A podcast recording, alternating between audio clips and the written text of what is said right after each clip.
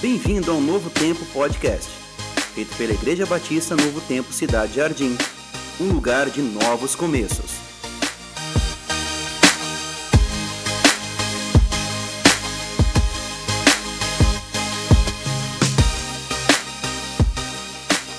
Segunda Samuel, capítulo 14, versículo 14.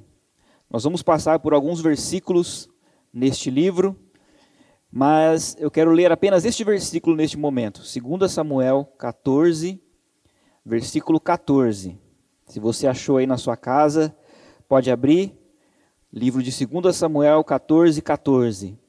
O versículo diz assim: Que teremos que morrer um dia é tão certo como não se pode recolher a água que se espalhou pela terra. Mas Deus não tira a vida. Pelo contrário, cria meios para que o banido não permaneça afastado dele. Vamos orar mais uma vez. Nós queremos te louvar, Senhor, nós queremos te exaltar, engrandecer o teu nome. Obrigado pela tua palavra e pelas tuas instruções. Obrigado por todas as famílias que estão neste momento ouvindo a tua mensagem, Pai. Que de fato seja o teu espírito a falar com cada um. Que não seja o pregador, mas que seja a tua voz a expressar qual a tua vontade para a nossa vida. Nos ajude a compreender, Pai, e principalmente nos ajude a praticar aquilo que nós estamos aprendendo. Obrigado porque o Senhor está cuidando de nós. E obrigado porque o Senhor se importa conosco. Nós te louvamos, nós te agradecemos. No nome de Jesus. Amém. Bom, uma boa noite para todos vocês. É, queria saber como é que está a sua família. Está tudo bem aí na sua casa? Está tudo certinho? Como é que anda a convivência. Eu espero que esse tempo que nós estamos ficando um pouco mais em casa seja um tempo de bênção para você, um tempo de comunhão, um tempo de renovo para cada um, sobre as pessoas que moram com você. As pessoas muitas vezes me mandam algumas mensagens falando um pouco a respeito das suas dificuldades de estar em casa e de conviver com as pessoas das quais elas amam é engraçado. Parece que quanto mais as pessoas estão próximas daquelas que elas amam, mais bate a saudade de dar uma volta na cidade, voltar para o seu cotidiano normal, passear, ficar um pouco longe, porque essa convivência, você vai descobrindo novos hábitos, você vai enxergando coisas que você não enxergava, ou algumas coisas que você achavam que eram pequenas, elas vão ficando maiores, e as coisas vão ficando um pouco difíceis em casa. Isso é natural, isso é comum, isso eu vejo acontecer muitas e muitas vezes com muitas pessoas, não só com a, com a nossa igreja, mas ao redor das pessoas que nós estamos conversando. Isso acontece muito. E quantas vezes, não sei se você já passou por isso, mas eu creio que já passou por isso. Quantas vezes você, estando certo, ou até mesmo estando errado, ou numa discussão em que você sabe que você não fez o, correto, ou que a outra pessoa não fez o correto, ou porque você já falou demais a respeito do assunto e você se cansa de falar sobre aquilo, você percebe que não tem resultado. Quantas vezes você já pensou assim, ah, sobre esse assunto aqui, sobre isso aqui especificamente, deixa para lá. Quantas vezes você já pensou isso? Deixa para lá isso aqui. O problema é que muitas vezes esse deixar para lá não é deixado para lá. Ele não vai para lá. Esse deixar para lá, ele encontra um cantinho no coração e ele fica lá. E nós vamos guardando tantas coisas, vamos enchendo o coração dessas dificuldades que nós temos em casa, e parece que o ambiente do nosso lar, que é o lugar mais confortável e mais seguro para nós, ele vai se tornando um lugar cada vez mais é, difícil de conviver, pequeno, é, cômodo, incômodo. O clima da sua casa fica difícil, parece que tem um elefante sentado na sala. Não sei se você é habituado com essa expressão, o elefante na sala, mas só pela expressão você consegue perceber o que, sobre o que nós estamos falando. Essa expressão fala sobre aquele momento em que nós podemos chamar de climão que você está na sua casa e que você sabe que tem alguma coisa de errada. Você sabe que precisa consertar alguma coisa. Só que todo mundo que está ali finge que não tem nada acontecendo. Então é como se tivesse um grande elefante sentado na sala, que todo mundo percebe que há um grande problema, mas todo mundo finge que não tem nada ali. Essa expressão ela surgiu no ano de 1914 por um homem russo chamado Ivan Ivan Andreevich.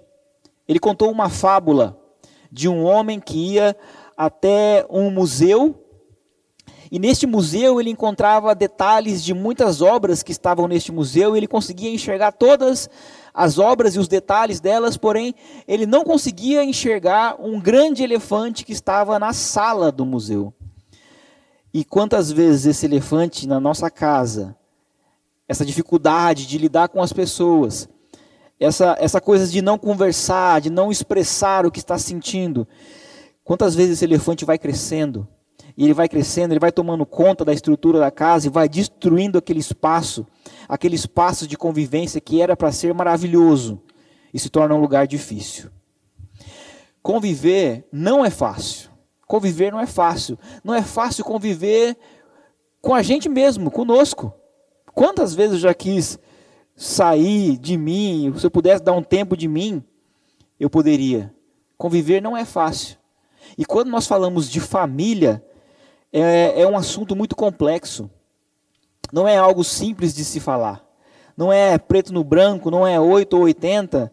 Nós não estamos falando aqui sobre heróis e vilões e vilões. Nós estamos falando aqui sobre pessoas.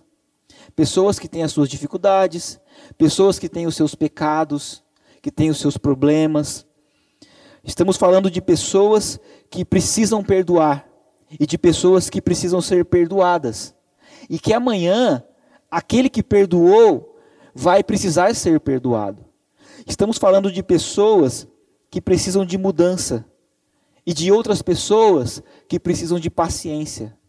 Falar sobre família é um assunto muito complexo.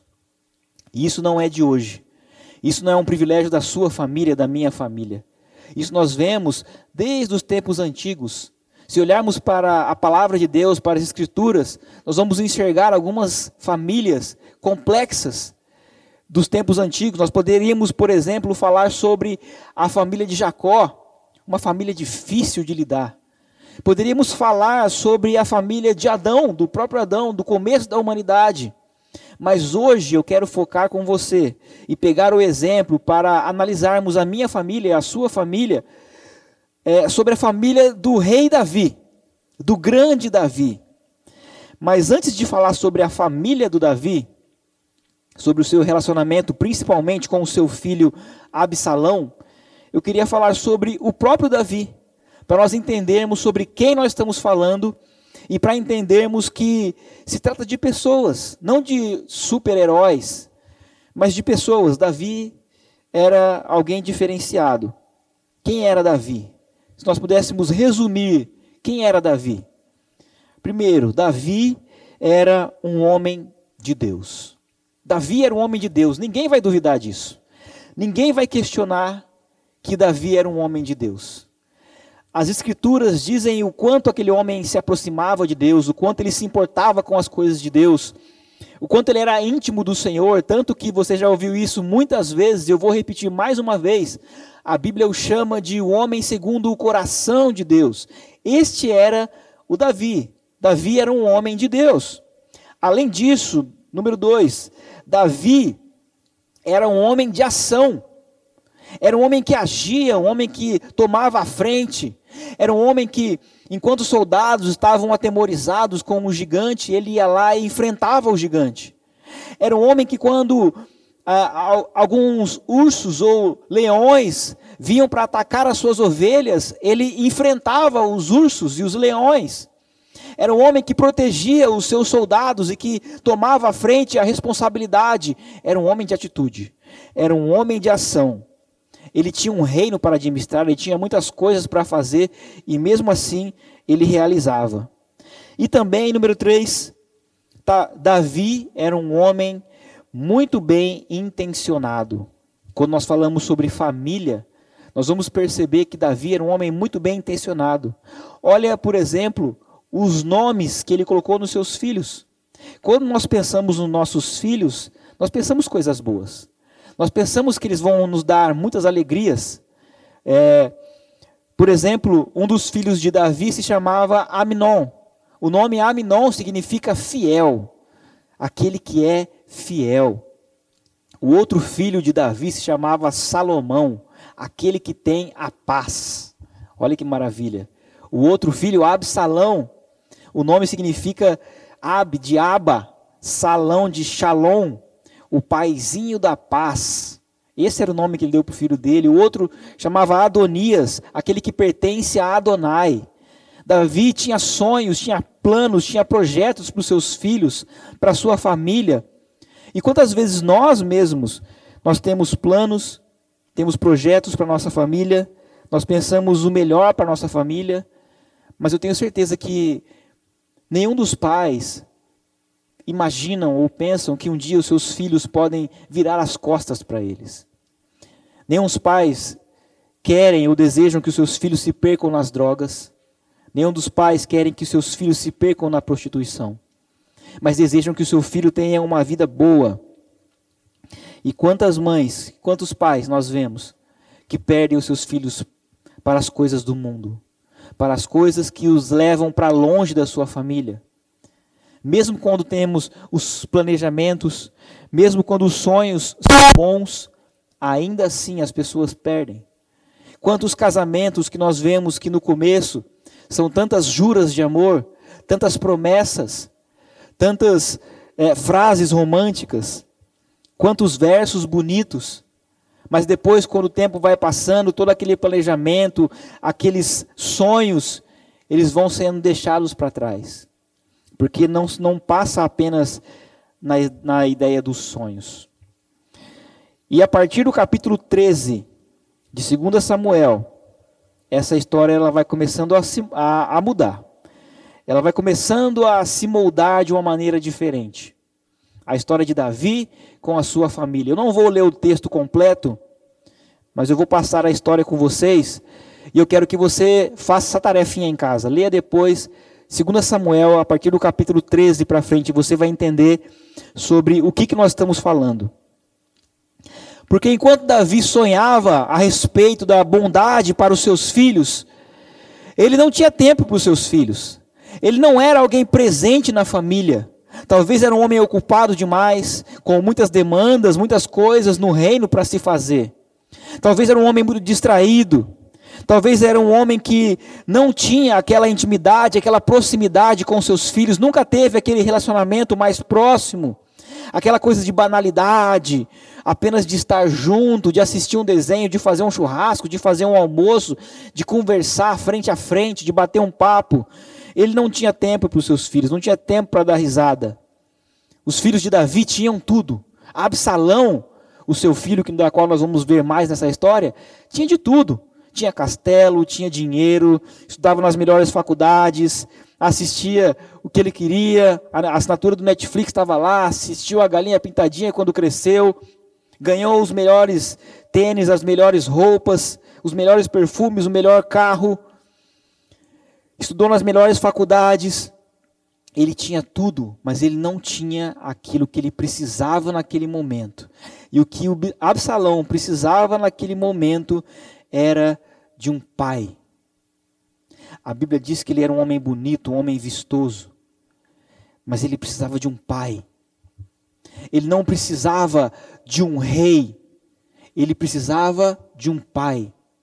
Ele não precisava de um grande guerreiro, de um grande general que vencesse gigantes mas precisava de um pai presente. Ele não precisava de um homem famoso por suas histórias, para que o mundo inteiro conhecesse aquele homem.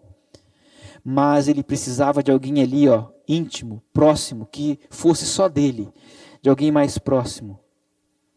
E talvez a sua esposa não precise de um, de um homem que pague as contas, que coloque o dinheiro na mesa ou coloque a comida na casa. Talvez ela precise de um companheiro de alguém que esteja mais próximo, mais íntimo, que saiba dialogar, que saiba conversar com ela. Talvez o seu marido não precise daquela mulher que limpa a casa inteira, que organiza todas as coisas. Talvez ele precise de alguém que coloca ele no colo e faça um cafuné na cabeça. Nós precisamos dessa, dessa intimidade. O Absalão precisava dessa intimidade com o pai dele e não tinha essa intimidade com o pai dele. E a história dos dois começa a se agravar quando, em 2 Samuel, no capítulo 13, um dos seus irmãos, chamado Amnon, tem desejos sexuais por uma de suas meia-irmãs, chamada Tamar. E ele bola um plano para que ele pudesse estuprar a sua irmã, e ele realiza esse plano. A Bíblia nos diz que depois do ato sexual, o desprezo, o nojo, a aversão que o Aminon sentiu pela sua irmã foi maior do que o desejo que ele tinha por ela. História chocante. Depois disso, o Aminon coloca a menina para fora Davi fica sabendo da história, e como pai do Aminon, e como pai da Tamar, sabe o que, que o Davi faz? O grande Davi? Nada. O rei Davi não faz nada em relação a isso. O Absalão olha aquilo tudo acontecendo, ele percebe que seu pai não faz, não faz nada, ele vai lá, toma a sua irmã, leva ela para casa e ela começa a morar com ele. Ela fica morando ali com Absalão por dois anos. E Davi, nada. E Absalão, lembra o deixar para lá? Ele guardou aquela mágoa no coração, tanto do seu pai Davi, como do seu irmão Aminon. Dois anos se passaram. O Absalão chega diante de Davi e fala assim: Olha, eu vou chamar o meu irmão Aminon para caçar, nós vamos sair. Davi percebe que tem algo de estranho ali. Ele percebe que vai acontecer alguma coisa, então o que, que ele faz? Em vez de dialogar com o menino, em vez de repreender o menino, ele fala assim: Olha, faz o seguinte então, Absalão, chama então todos os seus irmãos, vai todo mundo junto, porque na cabeça de Davi, talvez se tivesse todo mundo junto, o Absalão não ia fazer nada. E quando eles vão até lá, o Absalão olha para os seus servos e fala assim: Olha, é o seguinte, meu irmão vai estar comigo, o Aminon, e quando eu der o sinal para vocês, pode matar ele, porque eu vou assumir a bronca. Pode jogar para mim. E assim acontece. O Absalão vai e assassina o seu irmão Aminon por tudo aquilo que ele fez com a sua irmã Tamar. História trágica na família. O rei Davi fica muito furioso sobre tudo que estava acontecendo debaixo do seu teto. E sabe o que, que ele faz? Nada. Nada. Absalão foge, vai para uma cidade chamada Gessur, vai morar na casa do avô, o pai de Batseba, um dos avós que o, o Davi não, não se dava muito bem. E ele fica morando ali por três anos, esperando que alguma, algum momento o pai ia chamá-lo, ia convidá-lo para um papo, para uma conversa séria entre pai e filho. Mas Davi não o convida, não o chama para bater esse papo. Davi não resolve os seus problemas, finge que nada está acontecendo e o elefante vai crescendo na sala.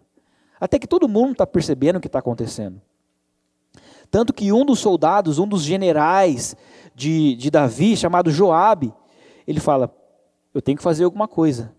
E aí ele planeja toda uma história lá, ele chama uma mulher para fazer um, um diálogo com o rei Davi, e naquele diálogo ela conta uma história, eu não, vou ler, eu não vou ler tudo aqui, eu quero que você leia depois na sua casa, mas nós chegamos exatamente naquele versículo que nós lemos no começo. 2 Samuel 14, 14. É esta mulher falando com o rei Davi. E ela diz o seguinte para ele: ela fala assim: olha, falando a respeito do, do Absalão, que teremos que morrer um dia é tão certo como não se pode recolher a água que se espalhou pela terra. Mas Deus não tira a vida. Pelo contrário, ele cria meios para que o banido não permaneça afastado dele. É como se ela dissesse assim: Olha, Davi, Joabe me mandou aqui para te falar o seguinte: olha, todos nós vamos morrer um dia. Isso é certeza, isso é certo. Mas você, como homem de Deus, como alguém que expressa ser um homem de Deus, como líder dessa nação, você precisa falar com seu filho. Você precisa resolver o seu problema com ele. Você precisa dialogar e, e resolver isso antes que você morra. Porque Deus não quer que você fique longe do seu filho. Deus não, não, não traz isso. Deus traz essa proximidade entre vocês. Então, rei Davi, Davi, vai falar com seu filho. Vai se acertar com ele, Davi. Vai falar. Mas Davi ainda não faz nada. Sabe o que ele faz? Ele fala para o Joabe, o soldado que conseguiu chamar essa mulher para conversar com ele. Ele fala assim: ô, ô Joabe, vai lá buscar o menino. Manda ele, ele de volta para morar aqui em Jerusalém. O Joabe vai, le, traz o menino de volta e Absalão começa a morar a cerca de dois quilômetros aproximadamente do palácio do rei.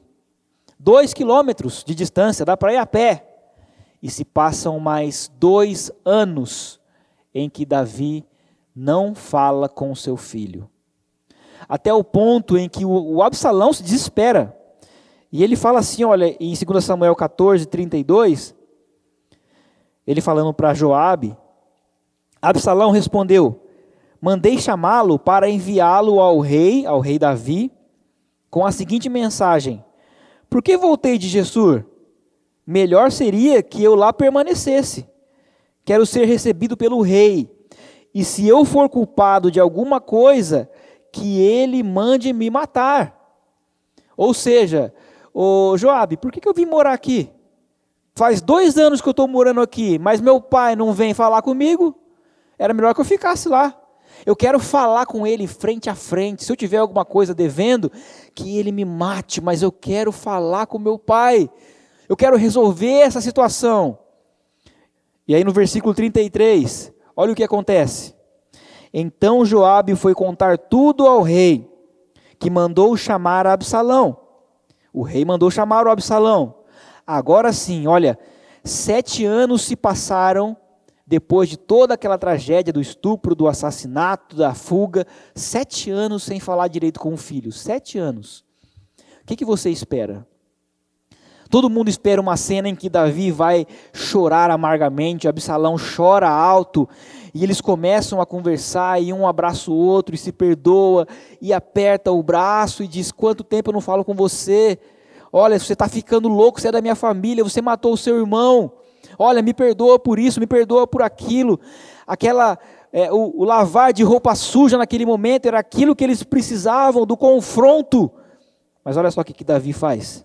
Ele mandou chamar Absalão, versículo 33. Ele entrou, o Absalão entrou e prostrou-se, rosto em terra, perante o rei. E o rei saudou-o com um beijo. E o papo termina aí. Então Joabe fala assim: olha, olha, oh, Davi, você precisa se acertar com o seu filho. E ele fala assim: chama, chama, chama ele lá.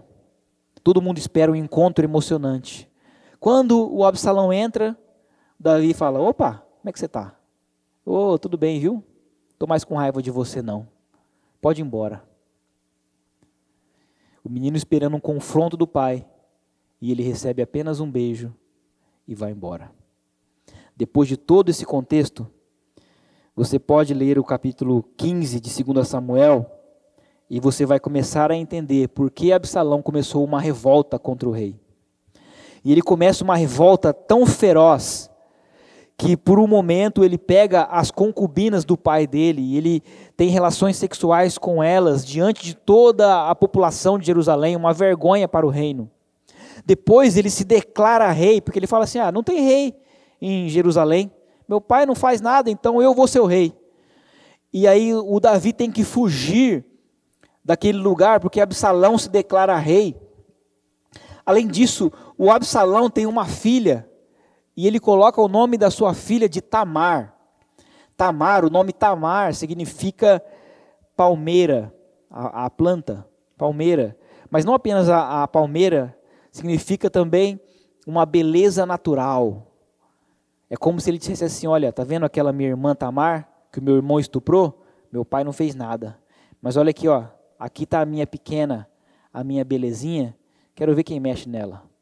Era uma provocação direta ao rei Davi. E diante de toda essa correria, de tudo isso que está acontecendo, os soldados de Davi falam: agora eu vou enfrentar o Absalão. Nós vamos ter que contra-atacar. E aí, olha que interessante, em 2 Samuel, capítulo 18, versículo 5, olha o que, que Davi fala para os seus soldados. O rei ordenou a Joabe, a Absai e a Itai, por amor a mim, tratem bem o jovem Absalão. E todo o exército ouviu quando o rei deu esta ordem sobre Absalão a cada um dos comandantes. Pessoal, é o seguinte, olha, meu filho está fazendo tudo isso comigo, mas olha, tratem bem ele. Outra versão fala, não o mate. Tratem bem o menino. Eu, Davi falando, eu não vou me acertar com ele. Eu não vou conversar com meu filho.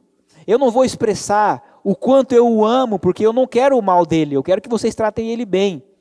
Mas o meu orgulho me impede de ir lá e conversar com meu filho. Você já passou por isso na sua família? Por alguma pessoa que você gosta, talvez seu pai, sua mãe, algum dos seus irmãos, que você está emburrado de bico e você não quer resolver o problema, mas você não quer mal da pessoa, porque você ama aquela pessoa, mas o seu orgulho te impede de você chegar e falar assim: vamos bater um papo, vamos conversar sobre isso. Todo mundo já sabia o que, que ia acontecer com Absalão. E acontece. Os soldados falam: Quer saber? Chega dessa história. O Joabe vai lá e lança três pequenas lanças no peito de Absalão. E o menino morre.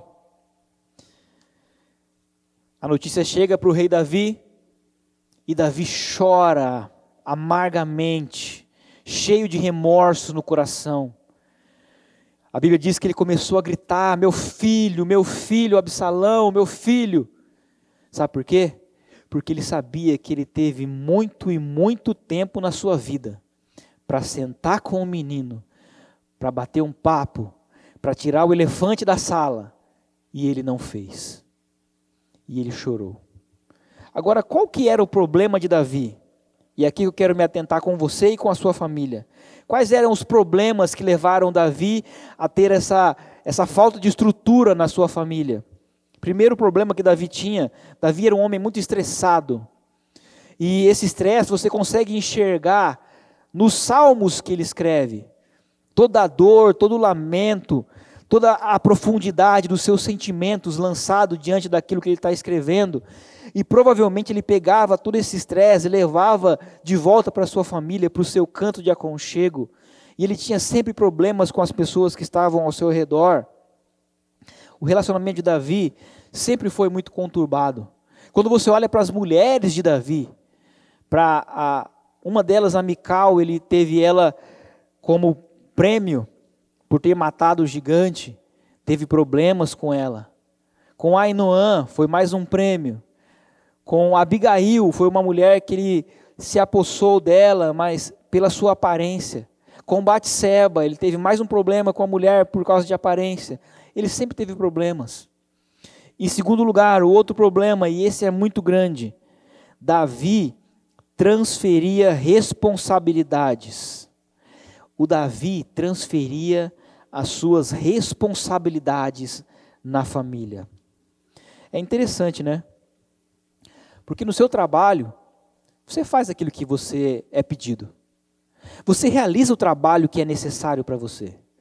Você não deixa que outras pessoas façam, porque afinal é o seu trabalho, é a sua responsabilidade. Você faz tudo aquilo que é necessário para mostrar o seu trabalho. Todo mundo pode contar com você. Talvez menos o seu marido, talvez menos o seu filho, menos os seus pais, menos a sua esposa, talvez menos as pessoas que estão próximas a você. Sabe por quê? Porque você não tem tempo para ela, para elas, porque você transfere as suas responsabilidades você percebe na história de Davi que nós contamos o quanto ele transferiu a sua responsabilidade de cuidar do Absalão. Primeiro ele transferiu para os irmãos. O Absalão falou: Olha, eu vai acontecer alguma coisa aqui com meu irmão. E aí ele pensa assim: olha, vai lá, o, o pessoal, não deixa ele matar o irmão dele, hein? Conto com vocês, hein? Depois ele transfere para o avô. Ah, talvez ele, ele esfrie a cabeça lá, deixa ele morando lá na casa do avô, porque daqui três anos ele volta mais tranquilo. Depois ele transfere para um dos seus generais. É o Joabe que tem que puxar o menino de volta para a cidade para tentar a reconciliação de Davi com o seu filho. Para quem você transfere as responsabilidades, pai? Você transfere as responsabilidades do seu filho para o avô, para os tios, para a escola, a escola se vira, chega em casa, dorme. Quem ensina a palavra de Deus para os seus filhos? É o professor da escola dominical? É o videozinho que manda toda semana? É o pastor da igreja? Ou é você que tem essa responsabilidade? Quem cuida do seu casamento? Mulher. Quem cuida do seu casamento? Marido. Será que você tem assumido a sua responsabilidade como o líder da casa? Como a mulher que auxilia no trabalho? Percebe que o, o trabalho é dos dois, a responsabilidade é dos dois. Mas não, o, o pastor, se vira aí, resolve meu problema aí. Pastor, fala com ela lá, porque o negócio está feio. É, é com você. Eu te pago para isso. Não é assim que funciona. Talvez você pedir conselhos é maravilhoso. Aliás, é maravilhoso você pedir conselhos. É maravilhoso você chegar para o pastor e falar: estou com um problema aqui, eu não estou aguentando, não estou suportando. O que, que eu faço? Pastor, vamos sentar nós três aqui, vamos conversar. Pastor, fala com ela. Pastor, fala com ele. Mas me fala o que, que eu posso fazer. Por quê? Porque você tem que bater no peito e falar assim: ó, a responsabilidade é minha. A responsabilidade da minha família é minha. Isso inclui vocês também, filhos. A responsabilidade é minha. Cuidar dos meus pais é minha. De ver se eles estão, se eles estão bem é minha. De vocês, pais. Eu vejo pais que não têm a capacidade de, de confrontar filhos pequenos. Eu lembro quando eu era pequenininho, na casa do meu pai e da minha mãe. Se meu pai ouvir isso aqui, ele vai lembrar. Tinha uma mulher que ia lá na casa conversar com a minha mãe, ela levava a filhinha dela. Um amor, um amor, a criança é uma maravilha. Eu lembro que ela abria a estante do meu pai, meu pai tinha um monte de disco assim, disco só disco bom. Meu pai gosta de música boa, ele, ela pegava os discos do meu pai e ela quebrava os discos do meu pai na frente de todo mundo. E sabe o que a mãe fazia? Ah, essa criança aí, viu? Ah, eu não, não aguento mais essa criança. Meu pai e minha mãe, constrangidos, ah, falavam, não, tá tudo bem, não tem problema. Mas com certeza eles pensavam assim: quem não aguenta essa criança aqui sou eu. Eu que não aguento essa criança aqui. Pais, a responsabilidade é de vocês. Assumam essa responsabilidade. Não sejam como Davi.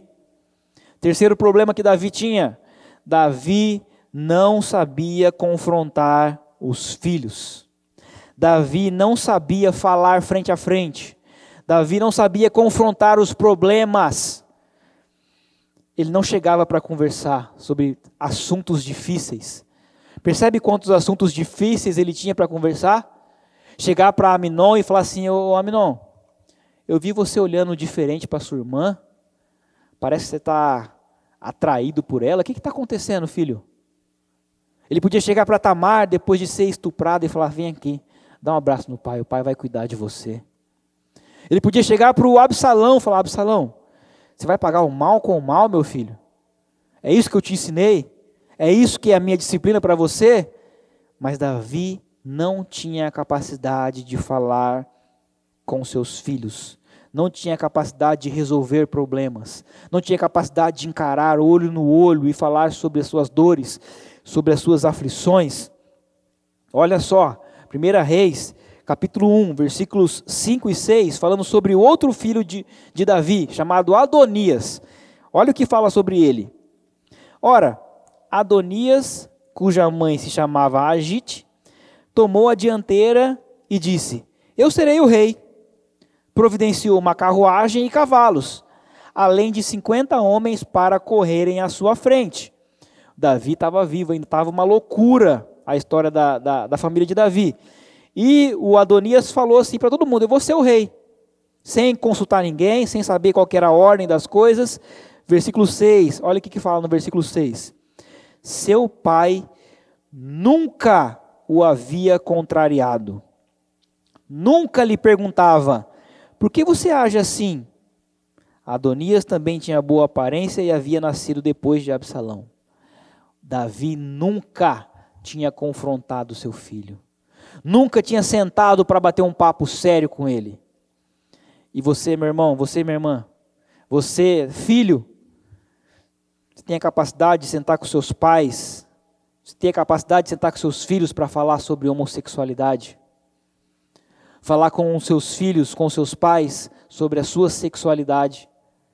Para falar sobre dinheiro, falar sobre desemprego, para falar sobre depressão, sobre sentimentos, sobre medos, sobre amizades, sobre drogas, sobre tudo aquilo que está acontecendo neste mundo, sobre as doenças, sobre o caos, sobre os problemas que você enfrenta. Quantas vezes talvez seus filhos te viu chorar, mãe, e você não tem a capacidade de expressar para eles o que você está sentindo? Quantas vezes seus filhos chegaram com alguma pergunta difícil e você não quer falar sobre sexualidade, deixa para lá isso aí, esse problema, esse assunto é difícil de falar. A televisão ensina. Mas não. Talvez o Davi não tinha essa capacidade de, de enfrentar os problemas, porque ele sabia o que ele tinha feito no passado. Aquele adultério dele com Batseba, e depois matar o marido dela, chamado Urias, ficou conhecido por toda a região. E talvez Davi olhava para o erro dos seus filhos e falava assim: Quem sou eu? Eu não tenho capacidade de, de falar nada para eles. Ele levava os seus traumas para dentro da sua família. Mas isso não é atitude de pai.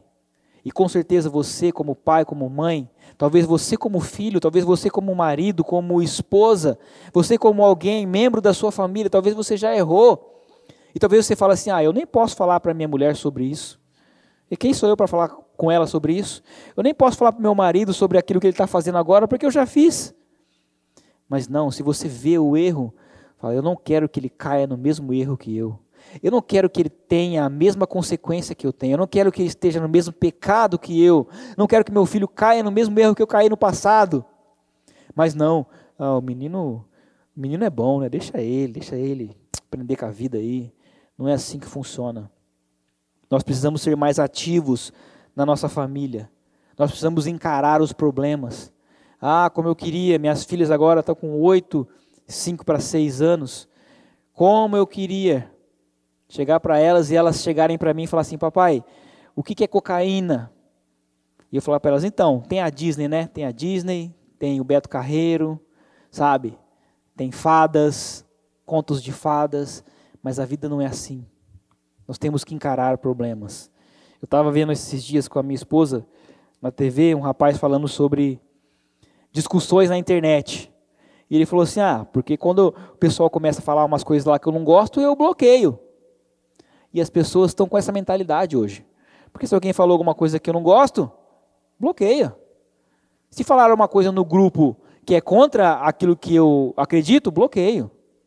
Falaram, falaram é, ruim do meu partido político, da minha posição política, do meu trabalho, daquilo que eu penso sobre dinheiro, se vai abrir o comércio, não vai abrir o comércio, o que eu faço? Eu saio do grupo. É assim que funciona hoje em dia. Mas sabe de uma coisa? Com a sua família não dá. Você vai encarar essas pessoas todos os dias na sua casa. Você vai estar presente ali com a sua mulher, com o seu marido, com os seus pais. Você vai ter que encarar o problema. Davi não tinha capacidade de fazer isso. E o elefante cresceu. E você, meu irmão, assim como eu, se nós deixarmos esses elefantes entrarem na nossa casa, a casa vai ficando apertada, vai ficando difícil de conviver, vai ficando um ambiente ruim, péssimo, pequeno. Você, você começa a se sentir incomodado naquele lugar que era para ser o lugar de maior paz e sossego da sua vida. Se torna um lugar difícil. E isso não vai parar até você se tocar. Não esperar que o outro da sua família tenha uma atitude, mas você se tocar. E aí eu paro para pensar e eu penso o seguinte, falo, poxa, Davi era um homem muito melhor do que eu. Era um homem muito mais íntimo de Deus do que eu. Era um homem que tinha um coração muito mais voltado a Deus do que eu. Então, o que impede disso acontecer na minha casa? O que impede disso acontecer na minha e na sua família? Nós precisamos de Deus. Nós precisamos compreender a vontade de Deus para nossa família. Nós temos a tendência de olhar para as pessoas que estão ao nosso redor, principalmente as mais íntimas, as que estão mais próximas a nós, e falarmos um eu te amo, mas é um eu te amo se. Eu te amo se você torcer para o meu time, eu te amo se você estiver sempre maquiada, eu te amo se tiver sempre sexo, eu te amo se a comida estiver pronta, eu te amo se você não me magoar, eu te amo se você fizer sempre o que eu quero, eu te amo se. Mas Deus nos ensina o eu te amo apesar de. Ou simplesmente eu te amo. Ah, e se eu não torcer para o seu time? Eu te amo. E se eu não estiver sempre maquiada? Eu te amo. E se eu não for aquele cara que você esperava? Eu te amo. É simples assim. É isso que Deus nos oferece. Mas, pastor, eu vou te contar, viu? Tem hora que é difícil, tem hora que o bicho pega lá em casa, é uma gritaria, é uma correria, eu não aguento mais, tem hora que eu não aguento mais aquele homem, eu não aguento mais aquela mulher, eu fico louco com aquelas pessoas. Pastor, você fala isso porque você não sabe o que, que a minha mulher fez. Pastor, você fala isso porque você não sabe o que, que meu marido disse para mim. Pois é, meu irmão, minha irmã. Pois é, filho. É nessas horas que você tem que dobrar os seus joelhos e pedir o conselho do nosso Pai para lidar com essas situações. Em Lucas, no capítulo 15, quando Jesus está contando a, a, parábola do filho pródigo, você conhece a história. O filho pede a sua parte na herança e ele sai para o mundo para gastar a sua herança. E ele gasta, ele perde tudo, e aí ele volta sem nada, arrependido. E aí é interessante que o pai o abraça e o recebe de volta, mas a, a atitude do filho mais velho que ficou em casa, que não saiu, que não desobedeceu, entre aspas, o pai, é interessante. Olha aí, Lucas 15, versículo 28. O filho mais velho encheu-se de ira porque o pai estava chamando o filho para entrar, porque ia ter uma festa, porque o filho voltou. O filho mais velho encheu-se de ira e não quis entrar. Então seu pai saiu e insistiu com ele. Mas ele respondeu ao seu pai: Olha, todos esses anos tenho trabalhado como um escravo ao teu serviço e nunca desobedeci as tuas ordens. Mas tu nunca me deste nem um cabrito para eu festejar com os meus amigos. Mas quando volta para casa esse seu filho aí, que esbanjou os teus bens com as prostitutas, matas o novilho gordo para ele? O filho ficou estressado, ficou bravo, porque o pai perdoou o filho que voltou. Sabe o que é interessante? O pai nessa parábola aqui, ele simboliza Deus. Ele é Deus. E o pai não fala assim, filho, fica quieto, que o seu irmão vai ficar chateado, hein? Está falando aí? Ou ele fala assim, ah, não quero nem saber e vira as costas e fala: fica aí fora aí, não quero nem saber. Mas sabe o que, que o pai faz? O pai se reconcilia com o filho que chegou e o pai agora quer se reconciliar com o filho que ficou e quer reconciliar os dois filhos, a família toda. Olha o que, que o pai diz, olha o que, que Deus diz, olha o que, que o pai diz na história. Versículo 31. Disse o pai: Meu filho, meu filho, filho meu, meu filho. Ele assumiu: Você é meu filho, vem cá, meu filho. Assume na sua casa a minha esposa, ela é minha esposa. Esse aqui, ó, é meu marido. Pode estar tá gordinho, mas é meu marido. Esse aqui, ó, é meu pai. É meu pai, é minha mãe. Meu filho, você está sempre comigo e tudo que eu tenho é seu. Versículo 32. Mas nós, nós tínhamos que comemorar e alegrar-nos, porque este seu irmão estava morto e voltou à vida, estava perdido e foi achado. Ou seja, o, o filho, seu irmão cometeu um erro, mas eu conversei com ele, eu já resolvi com ele. Agora eu não quero que você fique mal com ele. Eu quero que você entre e celebre conosco. Celebre na nossa casa, junto com a nossa família. Vamos entrar na nossa casa e celebrar juntos. E nessa noite, Deus está convidando você a se relacionar com Ele, a tomar essa atitude de voltar. Ele se reconciliou conosco através da, da cruz de Jesus, através do perdão dos pecados sobre Jesus na cruz. Ele fez essa reconciliação com nossos pecados. Mas ao mesmo tempo, esse Pai tão amoroso nos chama para celebrar junto com a nossa família, com os nossos irmãos, com nosso pai, com nossa mãe, com nosso marido, com nossa esposa, com os nossos filhos, com os avós, com as pessoas que estão próximas a nós. Celebrar a sua família com o amor dele. E esse é o convite que eu faço para você hoje. Eu quero fazer uma oração para a sua família. Talvez você não esteja próximo da sua família. Talvez há pessoas que não estejam aí com você. Talvez sua família esteja destruída neste momento. Talvez há pessoas que saíram da sua família. Talvez há pessoas que estão chegando na sua família. Ou talvez sua família esteja muito bem. Vocês estejam convivendo muito bem. Talvez tenham coisas que você já resolveu. Ou talvez ainda tenha um elefante grandão na sala agora que está impedindo você de celebrar com a sua família. Deus está convidando você, juntamente com a sua família, a se reconciliar e a entrar para celebrar o amor dele. Então vamos orar. Diante do Senhor, Pai, neste momento, eu quero colocar cada família representada aqui, por cada pessoa que está ouvindo esta mensagem por cada um, Pai, que tem os seus conflitos internos, mas que ainda há, tem de conviver com as pessoas em intimidade, com o marido, com a mulher, com os filhos, com os irmãos, com os avós. Ou talvez nem estejam tão próximos assim, talvez o contato é apenas pela internet, pelo WhatsApp. Mas eu quero orar por cada família, Pai, que o Senhor esteja colocando as suas mãos poderosas para que aqueles que estejam escutando esta mensagem estejam dispostos a abrir o coração e a não deixar, Pai, com que Satanás possa destruir a casa de cada um. Mas que o Senhor esteja abençoando, Pai, protegendo, cuidando, direcionando, dando sabedoria para que cada um possa cumprir bem o seu papel. Para que os filhos sejam obedientes e possam amar os seus pais e respeitar os seus pais e obedecer os seus pais para que os pais não irritem os seus filhos, para que eles estejam próximos dos seus filhos e possam conversar coisas difíceis com eles, com os adolescentes, com as crianças, com os filhos mais velhos.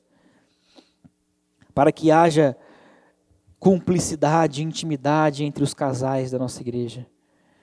Para que as famílias estejam unidas e protegidas abaixo das suas mãos. Que o Senhor seja glorificado, louvado e exaltado nos lares que nós chamamos de cristãos. Que cada família aqui representada, Pai, possa ter essa consciência que quando nós amamos os nossos irmãos, nossos pais, nossos cônjuges, nós estamos louvando e exaltando a Ti. Obrigado pela oportunidade que nós temos de louvar ao Senhor, Pai, com as pessoas que nós amamos. E nós queremos te agradecer por elas, queremos te louvar por elas. Em nome de Jesus. Amém. E para você que gostou do nosso podcast, fique por dentro dos nossos assuntos se inscrevendo em nossos canais. A gente quer convidar você também a se inscrever no nosso Instagram, IBNTCJ. Se inscreva e participe conosco. Até a próxima, tchau, tchau!